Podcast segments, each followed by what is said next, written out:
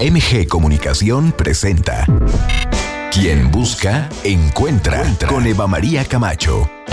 El espacio ideal para escuchar buenas ideas que nos lleven a vivir mejor. Dilemas de pareja y de la soltería. Soluciones tecnológicas para la vida cotidiana. Arte y cultura. Música, literatura. Mundo de los placeres. Experiencias únicas. Te invitamos a que te quedes con nosotros durante la siguiente hora. Descubre la mejor versión de ti. Esto es Quien Busca, Encuentra, Entra con Eva María Camacho.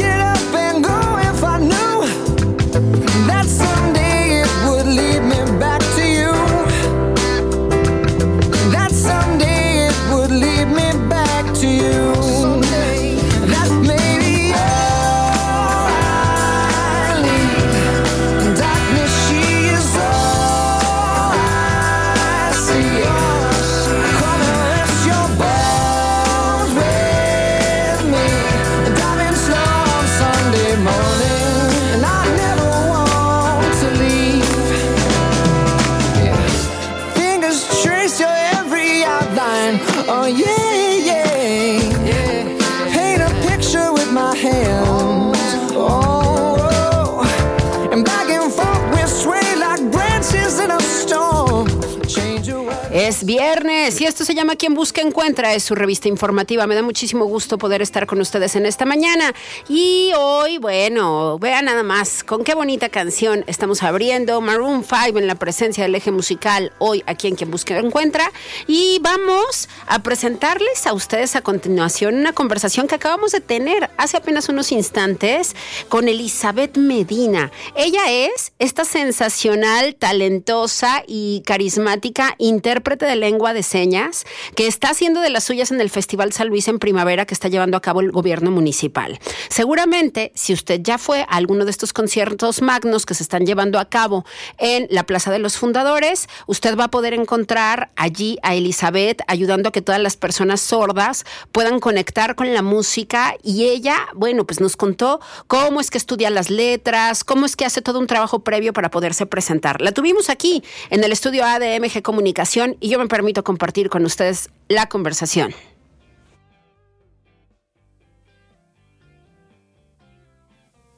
Vamos, vamos a platicar el día de hoy con este tremendo personaje que nos hemos topado en el Festival San Luis en primavera, que nos ha encantado porque es muy carismática y porque se encarga de transmitirle la música a las personas que no pueden escuchar. Y entonces ha sido un deleite verte en el escenario. Está con nosotros Elizabeth Medi- Medina de los Santos. Usted seguramente la ubica porque es la intérprete de lengua de señas que está en el escenario, insisto, en el festival. Entonces te han tocado todos los conciertos, Elizabeth, y, y te hemos visto gozar la música y ser capaz de transmitirla para que los demás disfruten junto contigo. ¿Cómo estás? Bienvenida, qué gusto tenerte. muchísimas gracias, gracias por la invitación. Estamos muy contentos. La verdad es que veníamos solo a Mijares, Ajá. solo veníamos a Mijares y nos dieron la noticia que nos quedábamos todo el festival. Entonces, para nosotros también fue una sorpresa.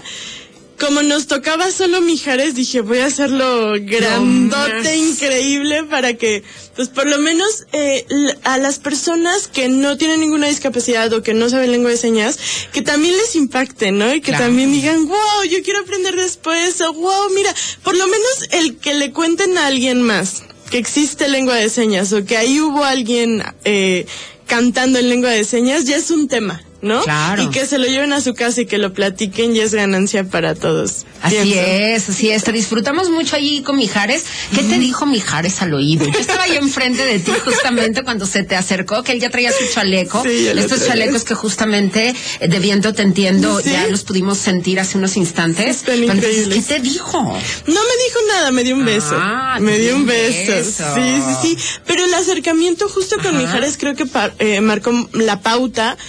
Porque normalmente, y lo hemos visto con algunos artistas, están en el centro y de ahí no se mueven, Sí. ¿no? Eh, con Mijares pasó mucho que él se acercó hacia mí Sí. y todo el tiempo, bueno, no todo el tiempo, pero mucho tiempo de su presentación estuvo al la- al lado Al de lado mío, tuyo, cerca mío. Y eso creo que también marcó mucho la pauta, ¿no? Que el primer artista haya eh, sentido esa energía mía o le haya gustado la lengua de señas, más el chaleco, ¿no? Más ver a las personas sordas abajo disfrutando, creo que fue lo que nos ayudó para seguir con los demás conciertos y que la gente también entendieran mi papel, ¿no? Creo que desde Sí. ahí les impactó mucho. Así es, ha sido verdaderamente un deleite verte allí. Gracias. ¿Cuáles han sido, lo- ahora sí que cuáles han sido tus experiencias en estos diferentes conciertos? ¿Qué has observado tanto por parte de los músicos como por parte de la audiencia y de todas estas personas que no escuchan y que ahora, gracias a estas tecnologías y por supuesto al trabajo que tú realizas, ya pueden sentir y pueden comprender mucho más lo que está ocurriendo en el escenario? Totalmente, pues ha sido en algunos casos complicados. Por ejemplo, cuando me acerco a los músicos o al encargado del stage en el momento, hay algunos que lo entienden, hay algunos como que no dan importancia. ¿Vas a estar ahí? ¿Por qué? Ah, bueno, porque vamos a hacer lengua de señas. Mm, bueno, pero venimos por parte del municipio, venimos por parte del gobierno. Ah, bueno, como que no se entiende mucho qué voy a hacer, ¿no? Eh, eso por parte de ellos, ya cuando me ven en el escenario, ah, no, sí, pásate, sí, sí, sí, Entienden pásate, ya, ya, lo entienden, claro. Pero es diferente porque cada uno viene con su propio equipo, ¿no? Entonces hay que explicarle al equipo de qué va, qué es lo que estoy haciendo. Y más importante, que nos mandan de gobierno, porque si no fuera así, yo Claro. creo que no lo aceptan, ¿no? Con Mijares pasó mucho, no por parte de- del artista, sino el equipo, que decía, no, pero es ¿Por que nadie más, exacto, Ajá, nadie más puede estar en el escenario que Mijares, ¿no? Sí. Y ya cuando lo vieron, pues lo entendieron, ¿no? Por parte de las personas sordas que llegan, es una emoción. Por ejemplo, en Mijares hubo una chica, yo veía a los chicos sordos, una chica que lloraba y yo, ¡ay! Dices que nunca había entendido esa canción y esa canción justo está muy bonita y tal. Y yo, no, hasta yo iba a llorar, pero dije, no, no voy a Te seguir el concierto. Sí, iba a ser yo llorando, ¿no? Entonces, o verlos disfrutar, justo te comentaba, en, en eh, Pérez Prado. Sí, Con fue Rubén Albarrán. Con Rubén Albarrán justo. Yo dije, híjole, qué complicado porque hay canciones que solo dicen corazón de melón y ya, Ajá. toda la canción, ¿no? Y dije, ¿cómo voy a hacer que bailen las personas sordas, no? Pues ¿Cómo- bailando tú, Claro, claro. ¿cómo les voy a transmitir lo Sí. que se escucha por medio de mí, no? Y todos estaban sentados, menos el grupo de personas sordas que estaba parada y bailando y súper animada. No eran los únicos que bailaban. Entonces, la verdad es que dicen todos los artistas, ¿no? Pero el, ver a la gente emocionada, pues te hace dar un mejor show, ¿no? Entonces, a mí verlos a ellos emocionados y tan, tan contentos de sentir la música, a mí me, me hace sentir muy, muy feliz y puedo transmitir mucho más por medio de mi cuerpo lo que se está escuchando. Entonces, es como un trabajo de ambos. Ellos me animan a mí, yo los animo a ellos y bueno, se Así es. Te hemos visto disfrutar mucho y nos contagias también a quienes tenemos gracias. el privilegio de poder escuchar. Elizabeth, ¿cuánto tiempo tienes haciendo este trabajo? Yo llevo, desde hace 10 años inicié a aprender lengua de señas, llevo cantando aproximadamente 6 años. Sí. Esta obviamente es la primera oportunidad tan grande que se me da. Dos semanas. Dos festival. semanas, increíble, sí. Sí. Yo he cantado, he tenido la oportunidad de cantar, por ejemplo, con los Aguas Aguas, por ahí hay un proyectillo que parece eh, funcionar después con Asesino, por ejemplo, ¿no? Son artistas que me han visto y que también les ha gustado, pero no se ha, se ha hecho algo tan impresionante como el día de hoy, ¿no? Como estas dos semanas que ha sido increíble. Muy bien. ¿Cuál Sí. experiencia te ha gustado más de todas? De todos estos conciertos. Sí. Yo sé que es complicado porque han sido muchas. No, no, pero- yo creo que, o sea, cada uno se disfruta diferente porque aparte eh, creo que el gobierno lo hizo increíble. Hay muchos ritmos, Sí, ¿no? sí, Hay sí. para todas las edades, pero la verdad es que la vecindad santanera fue increíble. Creo que oyentes y sordos todos lo disfrutamos igual. Eh, dieron un show increíble. Eh, no, no, yo estaba gozando, la verdad. Claudia Peralta justo me decía, y aparte les pagamos, ¿no? Porque, Claro, porque estamos disfrutando, claro, pero el, el disfrute es tanto que, wow, o sea, hasta parece que, que podríamos hacerlo esto siempre, ¿no? Está increíble, la verdad. Son 2.3 millones de personas en México, de los que se sabe que tienes capacidad au- auditiva. De Y cada vez nos encontramos, justo lo decía Rafael hace unos instantes también, con más personas que Sí. tienen este tipo de discapacidad, ya sea porque la adquieren o porque nacen con esta discapacidad. Entonces, cada vez se hace más pertinente que haya más personas que sepan lenguas de señas, porque en realidad no son tantas, Elizabeth. Claro.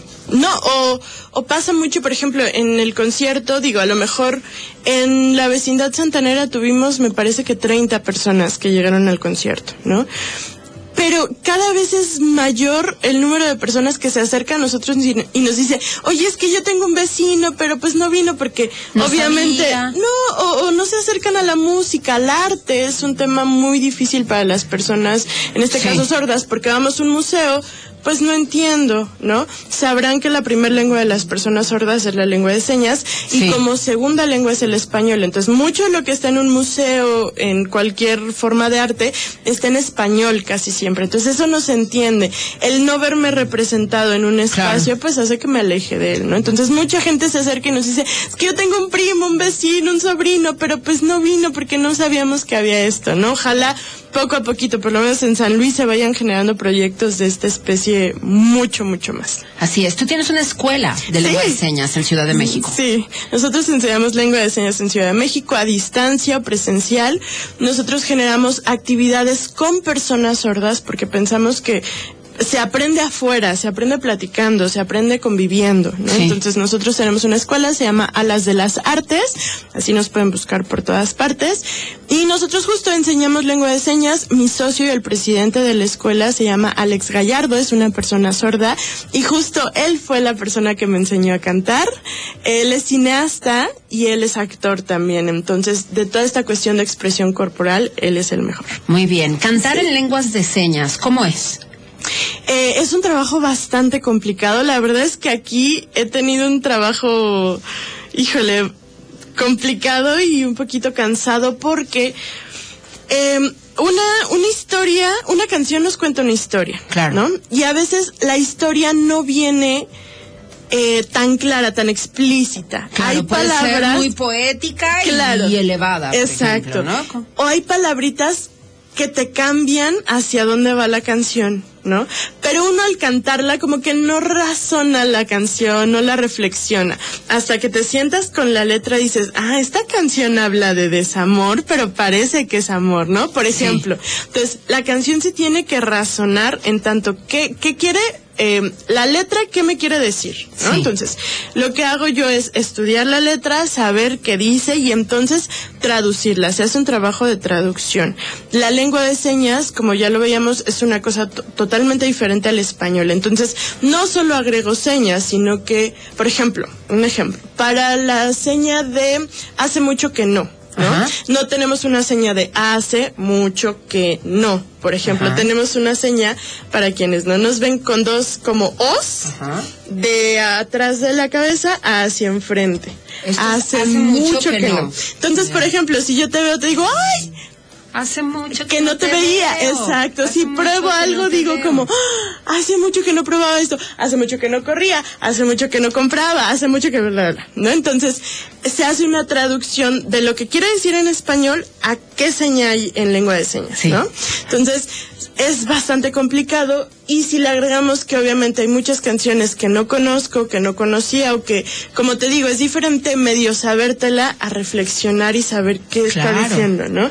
Entonces es una cuestión en donde aparte, como no hay un conocimiento de lo que yo hago, la, el set list me lo dan a veces tres horas antes de que iniciemos, ¿no? Y entonces obviamente elijo las canciones que son como las más icónicas, genero la traducción y bueno, las presento. Haces este trabajo previo a los Sí, conciertos. Tienes que preproducir. Muchísimo, muchísimo antes. Entonces, la mayoría de las veces, ustedes no me ven, pero estoy atrás del escenario y practicando porque el tiempo es muy corto para presentar las canciones. Normalmente para traducir una canción completa y practicarle que quede perfecto por canción es un día. Wow. Entonces, esto ha sido una locura total. Tener que trabajar, ahora sí, que bajo presión. Bajo presión, sí. Bien. Oye, Elizabeth, pues qué gusto, qué dichosa soy de conocerte aquí, de poderte Muchísimas tener gracias. hoy aquí en el estudio de MG Comunicación. Muchas felicidades por todo el trabajo que realizas y que sigamos aprendiendo lengua de señas. Tú me lo decías hace ratito, aquí en el DIF municipal podemos tomar estas clases. Sí. Y es muy importante porque todavía hay muchísimas personas a las que no incluimos y que justamente no escuchan en todo el país y que necesitan este acercamiento. La calidad de vida de estas personas cambia de manera rotunda cuando se acercan a esta posibilidad. Totalmente. Y creo que también es una cuestión, eh, a mí me pasa mucho con mis alumnos cuando llegan, me dicen es que quiero ayudar a las personas sordas, es que quiero incluirlas. Yo no sé, ¿no? Pienso que a veces traemos esa cuestión de incluirlas o de ayudarlas y a lo mejor ni nos necesitan, ¿sabes? A lo mejor ni necesitan nuestra ayuda y en su vida nos van a necesitar.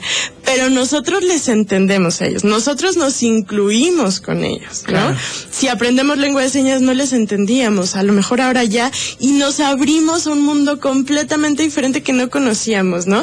El, el avance es para nosotros. Claro. Si después podemos conjuntar la lengua de señas con nuestra profesión y generar un avance hacia, hacia que las personas sordas tengan una consulta, tengan una consulta psicológica en lengua de señas o tal, bueno, entonces ya será de manera profesional y ya no ayudamos, ¿no? Ya estamos haciendo nuestro trabajo con ética, que creo que es algo muy importante. Entonces, la lengua de señas es absolutamente para todos, es un, es un, es una lengua que nos funciona a mejorar como país, a abrir a puertas para que todos nos entendamos y creo que eso es maravilloso. Bien, Elizabeth, qué gusto conocerte. Muchísimas, Muchísimas gracias, Eva. por tanto.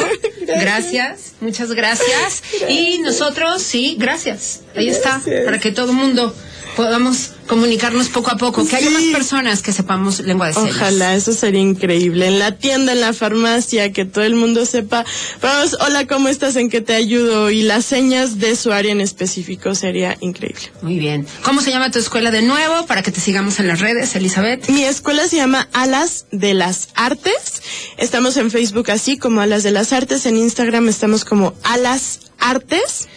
Eh, y nosotros enseñamos lengua de señas a nivel nacional, puede ser vía Zoom, puede ser vía presencial para quienes estén en la Ciudad de México, pero es importante saber que no necesitan ir hasta allá. Aquí en San Luis Potosí, me dicen hace unos días, en el DIF hay clases de lengua de señas, entonces acérquense a su DIF y si no, exijan lo que creo que también es importante. Claro, y además, quien vaya a realizar un concierto, que te contrate. Sí, estaría para increíble. Mira, nosotros también tenemos nuestras propias señas. Ay, aquí para poder, para poder seguir con la programación. Gracias, qué placer. Y bueno, el público potosino todavía tiene dos noches más Sí. para poderte disfrutar. Sí. Hoy en el concierto de Caloncho y mañana en la clausura del Festival San Luis en Primavera, que ahí vamos a estar también en la conducción. Así que allí nos encontramos mañana. Susana Zabaleta. Francisco Céspedes y Raúl Di Blasio. Y ahí vas a estar tú. Y Ahí Elizabeth Medina, por supuesto, en esta interpretación. Gracias, qué privilegio. gracias, gracias a Muchísimas todos. gracias.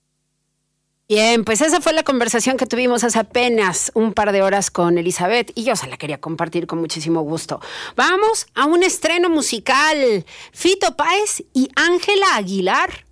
Con un clásico de Fito que se llama Brillante sobre el mic, un track que pertenece a uno de los discos más vendidos de toda la historia del rock argentino, que se llama El amor después del amor. Así que Fito Páez y Ángela Aguilar con este estreno que ayer resurgió en la tarde, nos lo presentaron y aquí se lo dejamos. Usted me dirá qué le parece. Estoy en las redes como Pregúntale a Eva, déjeme sus comentarios. Ya, re- ya regresamos. Esto se llama Quien Busca Encuentra. Ay, the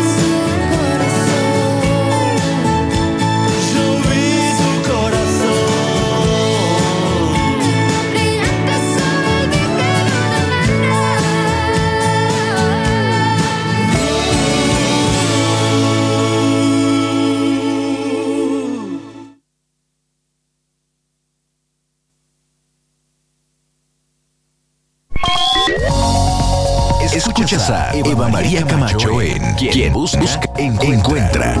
Regresamos.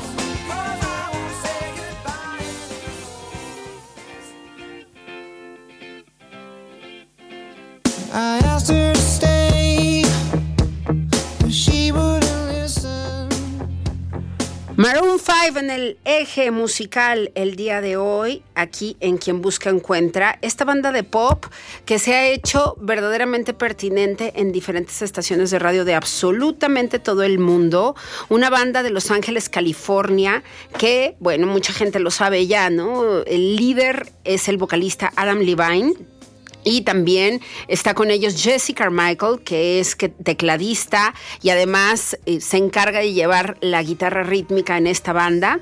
Y eh, la guitarra principal la hace James Valentine. En, los, en la batería está Matt Flynn. En los teclados está PJ Morton y hay un bajista que es sensacional, que es multi-instrumentista, que se llama Sam Farrar. Así que ellos ya tienen, bueno, pues un sinnúmero de álbumes. Tienen más de 12 discos que han grabado a lo largo de toda su carrera. Y ellos han estado justamente, pues, intentando que su propuesta musical se pueda escuchar en absolutamente todo el mundo. Y lo han logrado a través de un sinnúmero de presentaciones exitosas en los shows más importantes. Así que vamos a escucharles a continuación con esta canción que se llama Won't Go, Home Without You. ¿sí? No, no quiero ir a casa sin ti. Así que Maroon 5 en el eje musical de este programa. Ahorita regresamos con más conversaciones pertinentes. Usted no se vaya.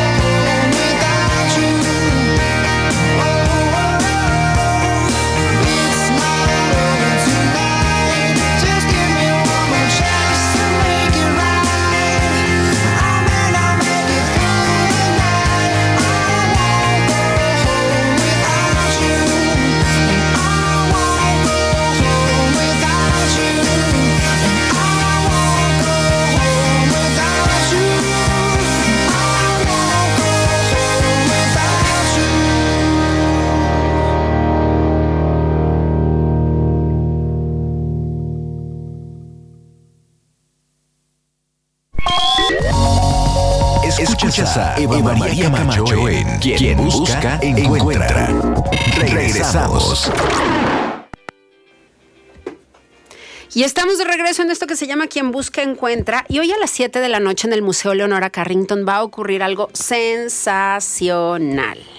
Si a usted le gusta la cartomancia, pues todavía se va a fascinar más. Y si a usted le gusta Leonora Carrington, no, bueno, va a disfrutar muchísimo el arte de Leonora Carrington en un tarot van a presentar el tarot de Leonora justamente el día de hoy, por supuesto, en este Museo Leonora Carrington, que es parte del Centro de las Artes. Luz del Carmen, qué bueno tenerte con nosotros. ¿Cómo estás? Hola Eva, pues muchísimas gracias, muy bien, muy contenta porque nos hayas invitado aquí a Adriel y a mí este, a presentar este, esta parte de Leonora que muchas la identifican con la parte de la escultura, el dibujo, toda esta parte.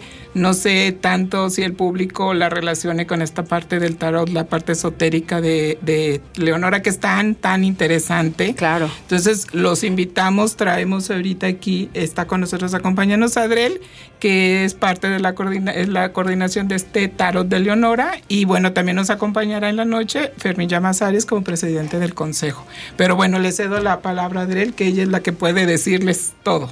Adriel, está sensacional. Me enamoré al instante. Qué maravilla. ¿Cómo fue ahora sí que este proyecto de conjuntar todas estas imágenes y volverlas realidad en un mazo de cartas de tarot? Cuéntanos. Bienvenida. Okay. Perdón, hola San Luis, qué gusto estar aquí. Estamos muy, muy emocionadas. Y quisiera empezar con una frase de Leonora que dice, podrás no creer en la magia pero algo muy extraño está pasando justo en este momento. Tu cabeza se ha disuelto en aire ligero y puedo ver los rododendros cruzando tu estómago. Es una frase que incluimos en el libro Guía del Tarot, ¿no? ¿Qué es este eh, viaje? Bueno, pues primero eh, la curiosidad, la inquietud de Pablo Weiss, y de la, del presidente Fermín Llamazares por tener un tarot especial. Y bueno, parte del proceso, déjame que les cuente, es eh, invitamos a una diseñadora del concepto tarotista boliviana y también a otra que es tarotóloga, pero también es escritora, es música y es investigadora, a hacer el texto del tarot.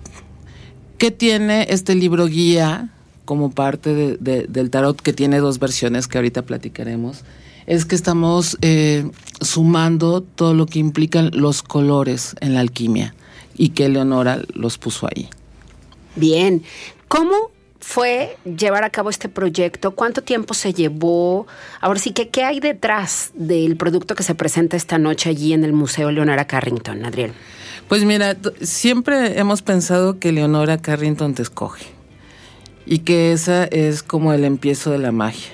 Empezamos a platicar con, con Fermín de cómo hacerlo, quiénes podrían estar y sucedió que todo se fue conjuntando eh, para tener a artistas mujeres. Sí metiendo la mano aquí, ¿no?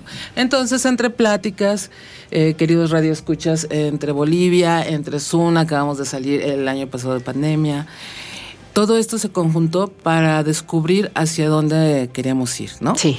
Y otra parte importante es que hicimos canalizaciones, ¿no? Canalizaciones con Leonora Carrington, que las hacía la diseñadora. Esto es eh, dentro de la magia la conexión espiritual con Leonora Carrington, ¿no? Bien, y entonces esta noche se va a llevar a cabo esta presentación de este producto que evidentemente es una edición limitada, Luz. Sí, ahorita también Adrián nos puede contar que sacaron, creo, me estaba platicando ella, una edición de, de mil ejemplares o de mil este, tarots, que de hecho tendremos a la venta hoy este, en lo que es la capital del estado como primicia. Vamos a estar ahí después de el evento de la presentación del libro, tendremos a la venta pero sí es una parte, de hecho vienen cada uno numerados y pues bueno, para quien esté interesado, eh, estamos ahí con ustedes. Poquísimos, y seguramente, no, bueno, imagínate las y los fans de Leonora Carrington ya se deben de estar enterando y, y deben de estar, como dicen los españoles, flipando por un volumen de estos. Viene con este manual en particular del que tú has recreado esta frase de Leonora Carrington. ¿Qué es este libro, Adriel? Cuéntanos. Bueno, te cuento que dentro del libro está todo este texto que te hablaba de Micaela Mendoza, que es el tarot es un camaleón, ¿no? Que va explicando los 22 arcanos mayores y que tiene ese pequeño estudio con los colores de la alquimia. y luego vienen eh, propuestas surrealistas de lectura, ¿no? Como sabemos, pues Leonora fue surrealista. Entonces buscamos ciertas eh, formas de leer y aquí eh, ella hace una curaduría para hacer una propuesta de ello. Y luego viene algo bien importante y que quien se acerque al tarot va a descubrir que adentro del tarot porque hay dos versiones, una deluxe y otra popular, viene el looking, que es una escultura de Leonora Carrington que quiere decir mirar hacia adentro. Y ahí es como el guardián que acompaña a toda esta lectura. Para los tarotistas, pues es una exquisitez descubrirla porque es otra manera de encontrar el tarot porque ella propone ciertos signos, ella propone ciertos colores. Y para los amantes de Leonora, pues implica la obra de arte, el acercamiento al tarot y un libro guía que te ayuda y que está muy cercano a entender y a iniciarte en esta parte este, mágica de Leonora Carrington. ¿no? Sensacional, a mí me ha encantado. ¿Esta es la versión deluxe? Así es. Muy bien, pues sí. la queremos. Oigan. Sí, verdad. Qué barbaridad, qué belleza. Ella diseña, Leonora Carrington diseña cada una de las imágenes de estos 22 arcanos. Así es, en el 2018 aparece eh, hacen una exposición en el Museo de Arte Moderno de la Ciudad de México y ahí aparece por primera vez el tarot de Leonora Carrington. Y te comento que también nos va a acompañar Rox Agna. Ella es una tarotista potosina que también integramos esta parte también de San Luis. Este, y ella este, se dio, nos acompañó porque, bueno, este, no es nada más ahorita el taller. Tuvimos un trabajo previo en donde se eh, compaginaron las partes. Entonces, este, también ella, Rox, decía, vimos un tarot, el tarot que usan con el de Leonora entonces se encuentran peculiaridades diferentes que no son al 100, que ella se llevó a estudiar para hoy en la noche. También va a ser parte de las sorpresas que se tienen. Wow. Entonces, de hecho, ella comentaba que en el tarot clásico el color amarillo es muy, muy normal ver ese color amarillo y el cual en el de Leonora no aparece. Algunas figuras permanecen, pero como dicen, este, ahorita nos dice Adrel que el color de Leonora es como diferente. También algunos este, de los simbolismos que aparecen, Leonora los hace muy suyos. O sea, es una versión muy Leonora, de verdad. No se lo pierdan, va a estar padrísimo. Oye, sensacional, una gran presentación para esta noche. Eh, Adriel, ¿qué datos tenemos de la realización de cada uno de estos arcanos por parte de Leonora Carrington? ¿En qué periodo se llevan a cabo? ¿Cómo, a ver si que ella se destina el tiempo para poder realizarlo? Bueno, eh, parece que es en 1957 aproximadamente. Ella hacía juegos con sus amigos. Esto nos platica Pablo Weiss, ¿no? Sí, su hijo Pablo Weiss Carrington. Así es. Ella era muy cercana de toda esta parte. Como sabemos, era una mujer mística y ella decidió en algún momento ir por unas tablas y pintar su propia versión. ¿No? Apenas estamos descubriendo cuáles son más eh, las anécdotas que hay dentro del tarot. Algo muy padre para los que vayan y la invitación es que Fermín Llamazares, el presidente del consejo, tiene unas anécdotas maravillosas sobre Leonora Carrington. Entonces, eh, escucharlo platicar de ella es algo maravilloso. Ahí estaremos. Y eh, quisiera comentar algo eh, que viene en el libro guía sobre el looking para que vean eh, la importancia que tiene este guardián, que como les decíamos es, una escultura de Leonora Carrington, pero la razón de por qué lo metemos en todo este concepto del tarot y dice, looking ver hacia adentro supone caminar sobre la verdad suprema que constituye el ser, mientras que una visión hacia afuera sostiene en la realidad y en el conocimiento de las cosas. La visión hacia adentro de Leonora da una fuente de su sabiduría y profunda realización en el camino espiritual y existencial con el que ella construyó su viaje en este mundo. Por ello, Looking es parte fundamental de esta travesía acompaña a cruzar el laberinto que la baraja particular de Leonora Carrington propone. ¡Wow! Oye, y me encanta porque además, justamente en la edición de lujo, nos vamos a encontrar con esta mini réplica, que es un dije al que le podemos poner nuestra cadena favorita y colgárnoslo. ¿Te imaginas qué, qué, qué sensacional poder leer estas cartas con el looking ¿Qué a bordo de actitud? nuestro ¿Qué cuerpo? actitud Oye. El día que te lo pongas vas a salir con otra actitud. Qué sensacional, ¿no? No solamente las cartas, sino además esta réplica de esta escultura que la vamos a poder usar Sí, sí, portada. Sí, sí, sí, sí.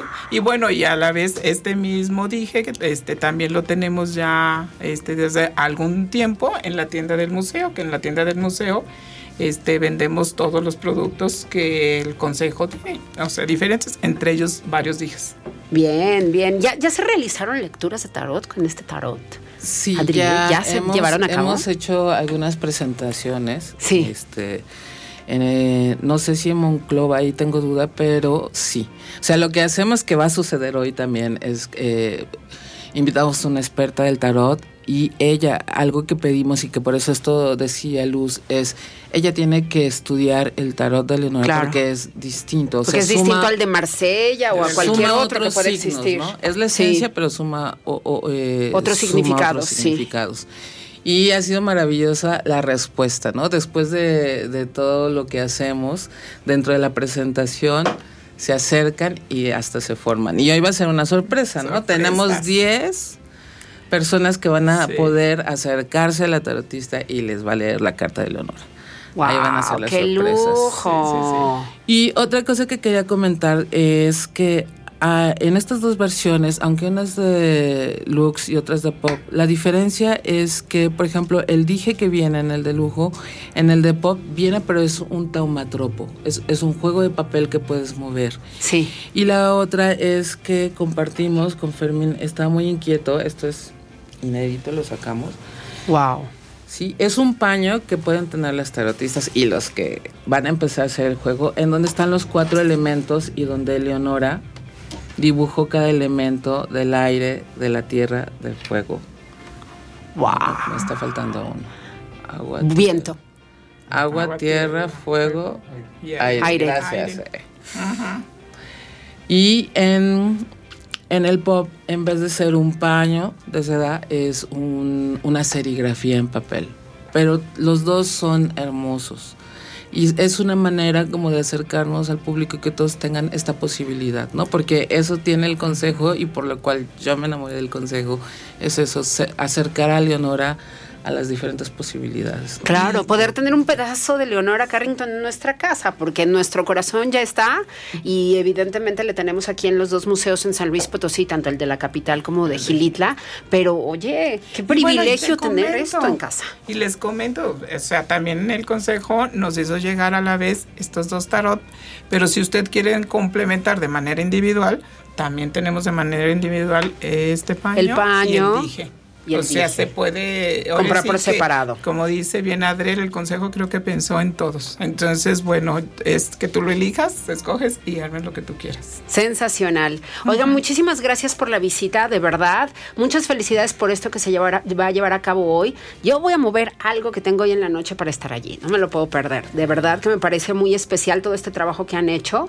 y sobre todo poder conocer el trabajo pictórico de Leonora Carrington en este trabajo directo en el tarot, que tú lo decías, bueno, ella no solamente era onírica, sino era un ser verdaderamente espiritual, que siempre buscaba conectarse además con diferentes armonías y diferentes energías. Y prueba de ello es justamente su llegada a Gilitla en San Luis Potosí, ¿no? Ella, me tocó leer un texto justamente que decían, ella sintió este llamado de ir hacia allá y de conocer Gilitla y gracias a esa presencia, pues hoy día ya traducimos después de todo este tiempo, ¿no? Su legado en ese museo que existe allá. Entonces, pues vamos atendiendo el llamado de Leonora. Y bueno, y además de todo, Leonora nos ha brindado al estado de San Luis ya Uf. como una visita surrealista. es una parada, creo que ya casi obligatoria. Entonces creo que Leonora está donde debe de estar, es en el estado de nosotros, de San Luis Potosí. Y bueno, Eva, ya estás como invitada especial, por favor. Ahí te esperamos, te esperamos y a todo nuestro público que nos está escuchando. Así que les mando un saludo, queridos radioescuchas. Estoy muy, muy, muy contenta de venir a San Luis. Me han tratado maravillosamente, gracias a la hospitalidad también y al, museo que han estado como en toda la apertura para que hoy en la tarde sea algo pues, grandioso. gracias. Y gracias. Así lo será. Gracias. Y gracias por darte el tiempo de venir, de verdad. Muchas gracias, Adriel. Muchas gracias a ambas por visitarnos esta mañana aquí en Quien Busca Encuentra. Imperdible, ahí estaremos, sin duda. A ver, moveremos cielo, tierra y mar para poder estar allí, claro que sí. Perfecto. Muchísimas gracias por la visita. Luz del Carmen, del Departamento de Difusión del Museo Leonora Carrington, y también Adriel Romero con nosotros el día de hoy.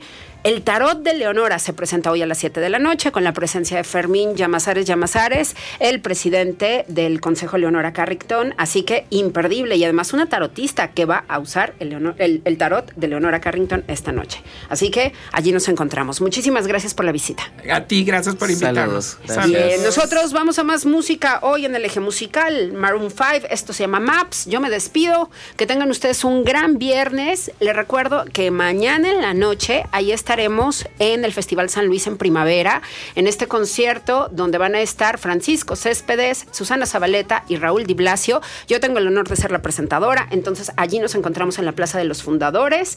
Va a ser apoteósico, sin duda. Así que ahí nos encontramos en la clausura, ya dos semanas magníficas. Muchísimas gracias al gobierno municipal y por supuesto a la Dirección de Cultura por esta invitación. Allí nos encontramos, si usted me lo permite. Tenga un excelente fin de semana. Cuide la quincena. Nos vemos.